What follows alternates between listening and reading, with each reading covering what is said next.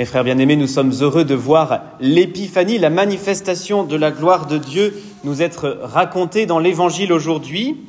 Cet évangile, il faut que nous le prenions pour ce qu'il est, effectivement une manifestation de la gloire de Dieu, mais il ne faut pas passer trop vite sur ce qui peut se présenter au début comme une, peut-être une incohérence. Parce que ces mages venus d'Orient, ces gens qui sont versés dans la science des astres, ces mages venus d'Orient, s'ils avaient été cohérents, eh bien, en voyant une, une, étoile assez extraordinaire dans le ciel, ils auraient pu avoir deux réflexes. Le premier, assez naturel, de se mettre à adorer l'étoile, peut-être même de lui instaurer, d'inaugurer un culte à cette nouvelle étoile, comme à un nouveau Dieu, un Dieu parmi tant d'autres. Ils n'auraient pas eu besoin de se mettre en marche, en tout cas.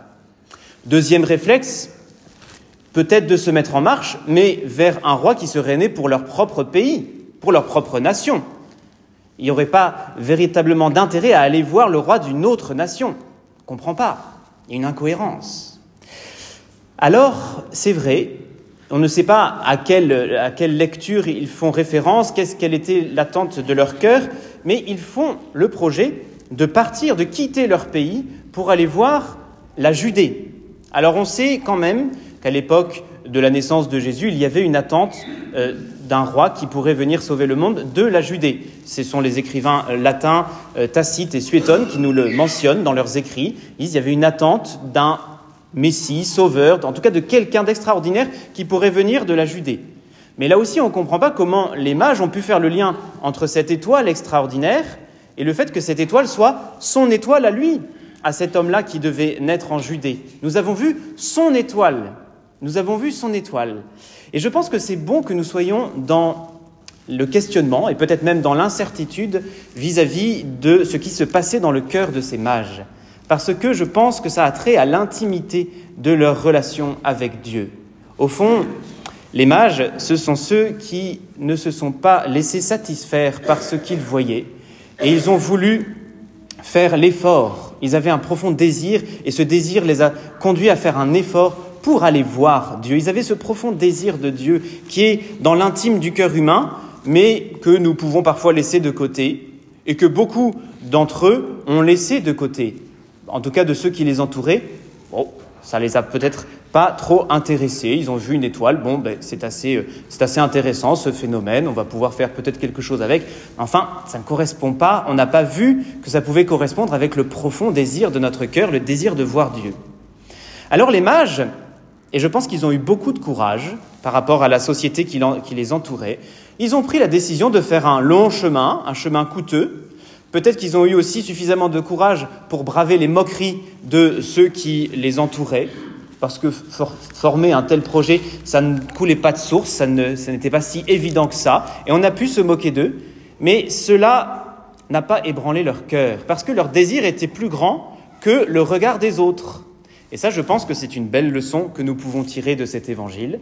Est-ce que notre désir de Dieu, est-ce que notre attachement au Christ nous amène à faire des choses sans penser d'abord à ce que les autres vont penser de nous, sans calculer ce que les autres vont pouvoir penser de nous? Parce qu'on vit souvent accroché au regard des autres et on en oublie de vivre accroché au regard de Dieu. Les mages, nous font une belle leçon ce matin. Les mages nous donnent cette leçon-là de eh bien celui qui prime, le désir qui prime dans mon cœur, celui qui est véritablement moteur, qui m'amène à changer ma vie, ce n'est pas le regard des autres, parce que je vais m'épuiser à chercher le regard des autres et à chercher la gloire qui vient des autres. Alors que ce qui peut vraiment satisfaire les désirs de mon cœur, ce qui peut véritablement me combler, c'est le regard de Dieu, le regard que Dieu pose sur moi, un regard toujours plein de bienveillance, un regard toujours plein de miséricorde. Celui-là, je peux m'accrocher à lui. Celui-là, eh bien, effectivement, je peux faire en sorte que mon action lui plaise, faire en sorte que, eh bien, toute ma vie puisse correspondre à ce regard que Dieu pose sur moi, qui est le regard d'un père sur son enfant. Les mages font donc route et ils s'attendent à trouver à Jérusalem des gens qui ont la même espérance qu'eux.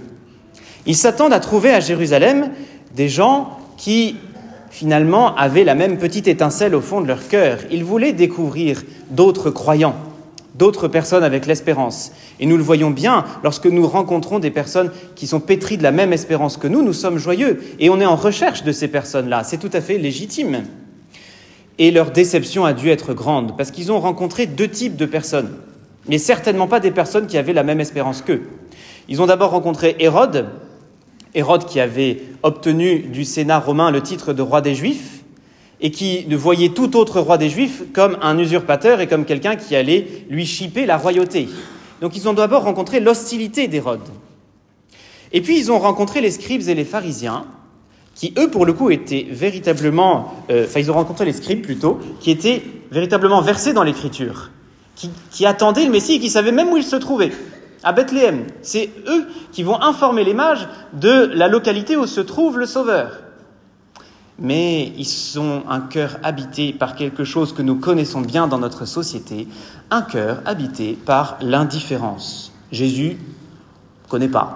Jésus, ça m'intéresse pas. Ça m'intéresse pas. Je sais vaguement où il se trouve. Il se trouve à l'église, par exemple. Il se trouve à Bethléem pour nos amis euh, scribes. Mais cela ne m'intéresse pas. Je ne vais pas faire l'effort. Et même quand je vois des mages qui sont capables de faire des centaines et des centaines de kilomètres pour atteindre ce Jésus, eh bien moi, de Jérusalem à Bethléem, j'ai 7 kilomètres à faire, et ben je ne les fais pas. Je reste indifférent. mon cœur, il connaît tout, on peut connaître la Bible par cœur sur le bout des doigts, mais tant qu'on n'a pas la conversion du cœur, eh bien on demeure comme ces, euh, comme ces scribes-là, comme ces grands prêtres et ces scribes du peuple. Et effectivement, nous avons peut-être tendance à juger les autres comme cela, dans de leur indifférence, mais on oublie parfois que nous-mêmes, bah, nous nous laissons prendre par cette petite indifférence. Bien sûr, nous sommes là ce matin à la messe, ça prouve que nous ne sommes pas si indifférents que cela, c'est vrai. Mais parfois, nous avons tellement tendance à nous laisser happer par les préoccupations du monde, à nous laisser euh, prendre par tel ou tel euh, conflit, telle ou telle difficulté dans notre vie, que nous nous enfermons dedans et nous oublions tout simplement le Christ qui est venu nous sauver, qui est venu nous libérer. On se laisse happer par ses occupations, par ses préoccupations, et on en oublie l'occupation et la préoccupation première qui doit être celle de notre cœur, celle de cette étoile qui brille dans le ciel et qui annonce un sauveur. Alors ils se mettent en chemin vers Bethléem. Et lorsque ils se mettent une dernière fois en chemin pour faire ces sept kilomètres qui séparent Jérusalem de Bethléem. C'est à ce moment-là que l'étoile leur réapparaît. Et l'étoile provoque non pas encore l'adoration. L'adoration, c'est pour après, quand ils arriveront dans la maison de l'enfant Jésus et de la Vierge Marie. Provoque la joie. Lorsqu'on est sur le bon chemin, lorsqu'on sait qu'on va vers Dieu, on est irrémédiablement joyeux. Et cette joie, personne ne peut nous l'enlever. On ne possède pas encore le Christ. On ne l'a pas encore vu de nos yeux. On n'a vu que ce signe annonçateur. Mais nous savons au fond de notre cœur que nous sommes sur le bon chemin. Nous savons au fond de notre cœur que nous allons découvrir celui que notre cœur attend. Nous savons au fond de notre cœur que nous allons découvrir toute l'espérance de notre cœur, qu'elle va être satisfaite en voyant et en adorant ce petit enfant. Oui, la joie, elle ne vient pas forcément de ce que l'on possède, de celui qu'on désire, mais elle vient déjà du fait de savoir que nous sommes sur le bon chemin, sur la bonne route. Et enfin, et enfin, nous arrivons avec les mages devant l'enfant Jésus et devant sa mère. Sa mère qui était l'étoile des bergers le soir de Noël, elle devient l'étoile des mages qui portent l'enfant Jésus et qui le présentent à ces mages.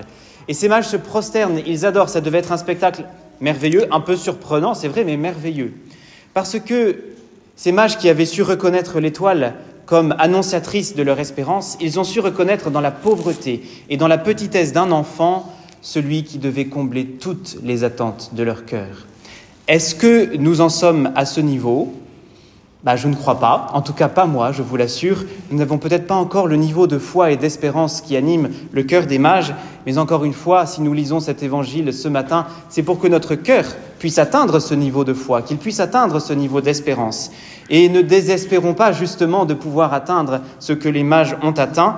Ils ont reçu l'enfant Jésus, ils ont pu l'adorer, lui offrir les présents de leur vie.